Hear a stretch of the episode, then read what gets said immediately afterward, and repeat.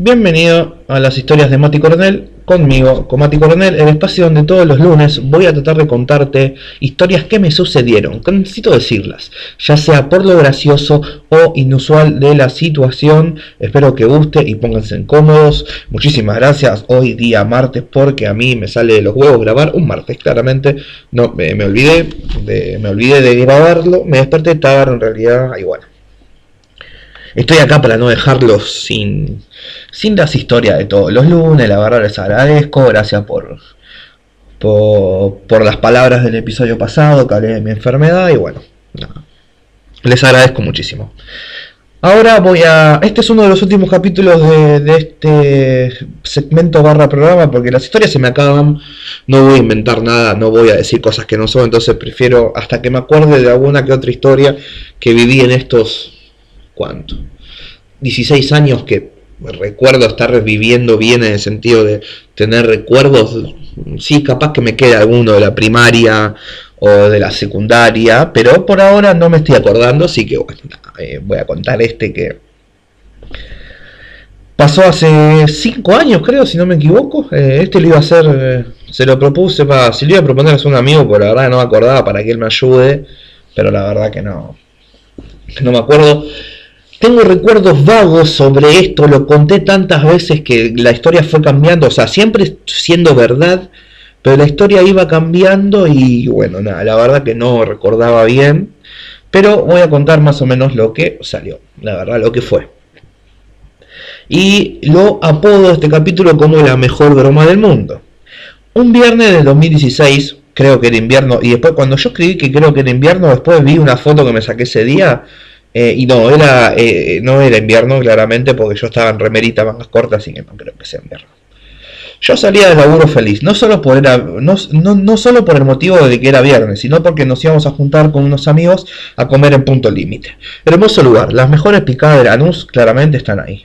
Pagame punto límite porque yo esto, esto lo, lo, hago gratis. Llegando al lugar procedemos a pedir y posteriormente a comer como nunca, como si no hubiera un mañana claramente. Llegada la hora de irnos, un grupo de nosotros procedemos a ir a Capital en el auto de Amir a pelotudear. claramente el día siguiente era sábado, no hacíamos nada, yo no laburaba los sábados. Y, vamos, salgamos. Y eh, habíamos ido a jugar al bowling ahí en Belgrano. Eh, Cabildo y no me sé la otra. Cabildo es creo que ni bien salís de, del túnel ese que Santa Fe se hace cabildo en Belgrano, la verdad no me acuerdo. Eh, a jugar a bowling. Pero estoy, grabando a las 12 menos cuarto ya tengo sueño. Eh, perdón. Pero en el camino pasaron cosas. Saliendo de punto límite, Iván, uno de los buenos muchachos del grupo, no toma alcohol ni gaseosa ni nada. Y en ese momento había, eh, o sea, en ese momento el chabón toma levité, no sé si ahora sigue tomando levité, eso hace como tres años que lo veo. Eh, tomó levité cuando, cuando todos pedíamos para tomar gaseosa o cerveza, él tomó levité. Y llegando al auto de Amir, em, creo que le estaban arreglando lo que es tejedor ahí en la nusita, estaban arreglando eh, la vereda, e Ivy iba esquivando baldosas como, como si estuviera borracho, digamos. O sea, como va esquivando como cuando uno camina así medio, medio mareado. Bueno. Y no se me ocurrió mejor idea que filmarlo y subirlo al grupo de WhatsApp que teníamos en ese momento de gente que jugaba al volei. Nos juntábamos los sábados a jugar al volei acá enfrente de mi casa, que está la iglesia y tiene una canchita, nos juntábamos a jugar al volei. Y lo subí al grupo de WhatsApp y puse, se me está cayendo el, eh, el panel el panel acustizador, no sé cómo se le dice. Pero bueno, eh, nada, eh, bueno, lo subí al grupo de WhatsApp, claramente. Y puse, eh, cito, Ivy no tomó alcohol, pero sí le evité. Y se ve que algo le pusieron a la bebida porque no camina ni anda bien. Pero ya le vamos a seguir informando. Y acá es donde se me hace una laguna, porque no recuerdo bien si yendo para el lado del obelisco o en pleno 9 de julio ya. Eh, el grupo, o sea, en WhatsApp, eh, los mensajes iban, iban aumentando porque se empezaron a preocupar por el estado de salud de Iván. Y yo mandé un mensaje que estábamos yendo al hospital eh, porque Ivy no se sentía bien. Habíamos, estábamos sospechando de que algo le pusieron a la bebida. Y bueno, eh, nada, a todo esto, o sea, era todo mentira claramente. Eh, pero bueno, al ser eh, un grupo donde la mayoría de los chicos iban a la iglesia en ese momento, empezaron a levantar una cadena de oración eh, por la salud de Iván. Era la una de la mañana, o sea, era todo broma y estaban orando por la salud de él. yo creo que la mayoría de los pibes de esa noche, la verdad que no sé cuántos éramos, no me acuerdo. Y todos los que venían conmigo querían parar la broma, pero yo decidí llevar la broma un poquito más allá. Y terminé diciendo esto. Y cito. Estamos llevando Iván a la clínica con un médico conocido de mi abuela para que lo revisen. O sea, todo esto era la una y pico de la mañana. Solo una persona que no era del grupo que estábamos esa noche juntos sabía que era broma. Los demás estaban levantando cadena de oración, preguntando cómo estaba, ay, cómo está Iván, manteniéndose al tanto. Claro, eran 20 pibes en un grupo de WhatsApp preguntando por el estado de salud de otra persona. Aparte, Iván, súper bueno, súper buena persona, eh, compañero con todos. Y supuestamente le pusieron algo en la bebida que, que podría hacerle mal.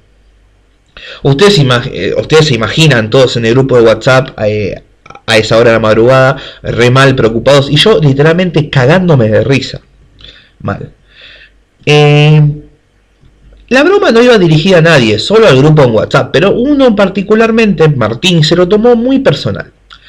Pasando por una clínica, saqué fotos de que estábamos llegando y esperando que lo atiendan, pero claramente no llegamos a entrar porque era subir la broma a otro nivel y tanto no íbamos a arriesgarnos a entrar a la guardia de una clínica a que se presten a, a una broma para la gente, la verdad. O sea, me hubiera gustado saber qué hubiera pasado si hubiéramos entrado a hacer la broma ahí adentro. Estoy a menos de un metro de micrófono, espero que se escuche bien. Si no se está escuchando bien, bajar un toque el volumen, se va a escuchar mejor. Eh, no llegamos a entrar y bueno, decidimos eh, a seguir de largo. Y llegando al bowling, eh, dejamos, decidimos dejar la vuelta, o sea, la joda ahí y después decir que era broma.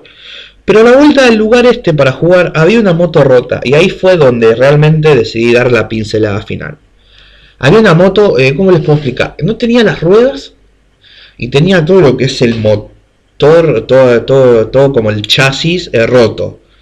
Eh, o sea, no tenía el manubrio, nada, O sea, estaba rota la moto, estaba destruida en la calle. Esto es en Belgrano.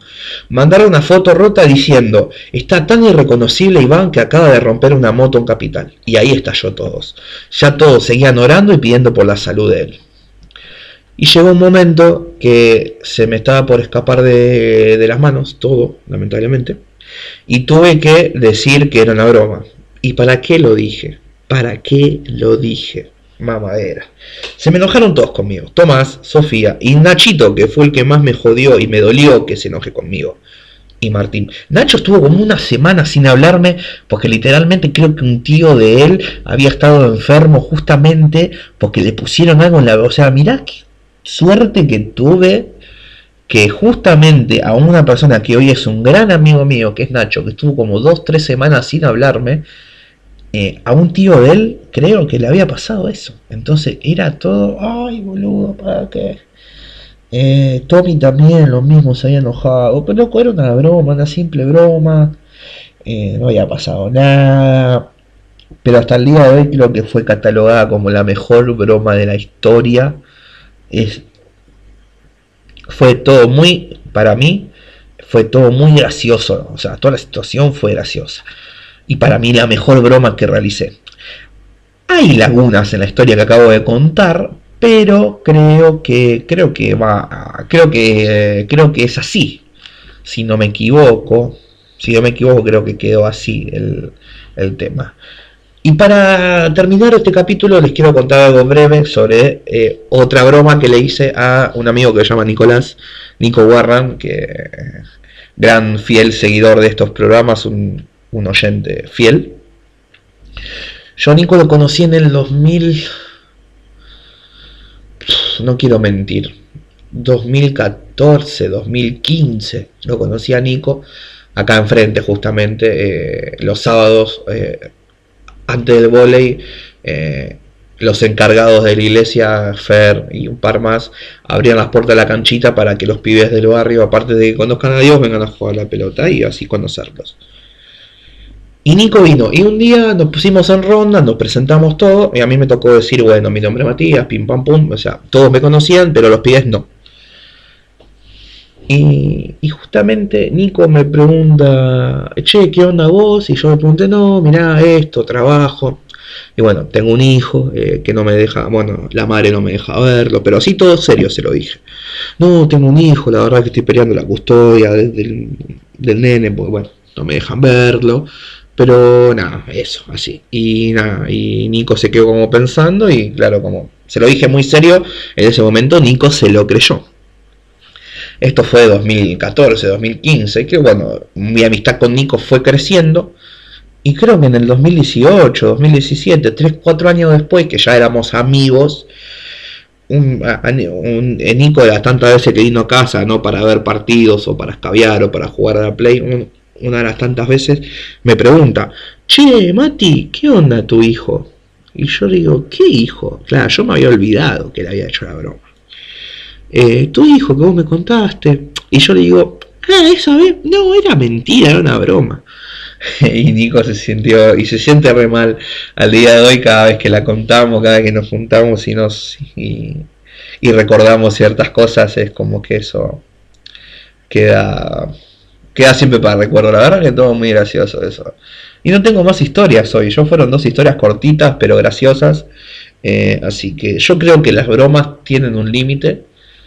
Pero mientras ese límite no sea físico, o sea que no te que no te comprometa en, algo físico corporal, yo creo que las bromas eh, no tienen límites. Yo creo que se puede hacer siempre y cuando dentro de la cordura de la gente, se entiende.